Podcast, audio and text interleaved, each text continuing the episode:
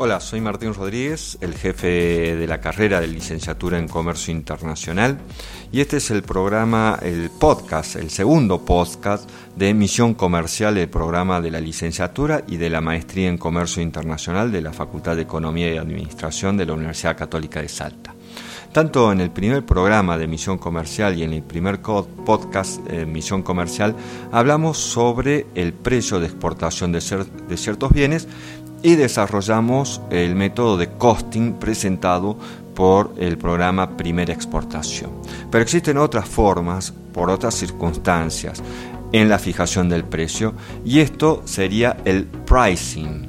El método de pricing se establece a partir de que una empresa firma un contrato de proveer un insumo, una mercadería a otra empresa y aquí se fija el precio no desde los costos que tiene la empresa exportadora, sino de las necesidades que posee el importador porque se trata de un insumo, es decir, muchos de los precios hoy en día de la mercadería que se está exportando es para ser incorporada a una cadena de valor de otra mercadería que va a otro destino diferente. A partir de allí entonces el empresario que quiere introducirse en esa cadena de valor, de aportar un insumo, una parte del producto, tendrá que tener en cuenta los precios que está manejando la competencia. Es decir, dependiendo del destino de la mercadería, debemos considerar que un factor básico a considerar también son los cinco terms que se van a utilizar. Generalmente se utiliza el free on board. En el tema del pricing, estamos hablando de empresas entonces que se incluyen en una cadena de valor o que son subcontratados o forman parte de lo que también se denomina la maquila.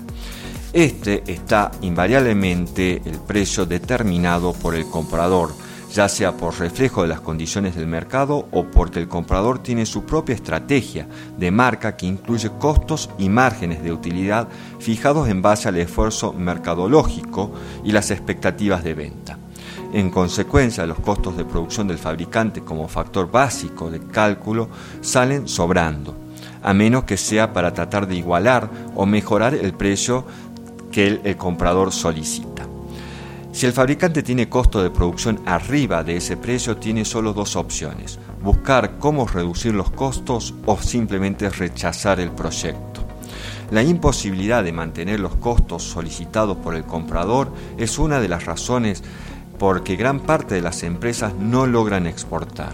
En estos casos se recomienda determinar el precio de exportación por el método de pricing que fuimos desarrollando o que vamos a desarrollar a partir de aquí. El método de pricing consiste básicamente en descontar o restar costos al precio final que se pretende analizar, para así llegar hasta desglosar el costo de producción e inclusive insumos del producto de los competidores y poder realizar entonces una comparación con los costos de los productos elaborados por la propia empresa.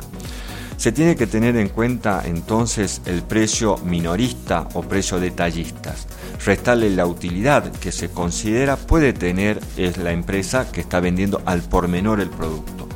Menos gastos de promoción, ventas, administrativo y de distribución que la empresa puede considerar que se están manejando en el mercado de destino.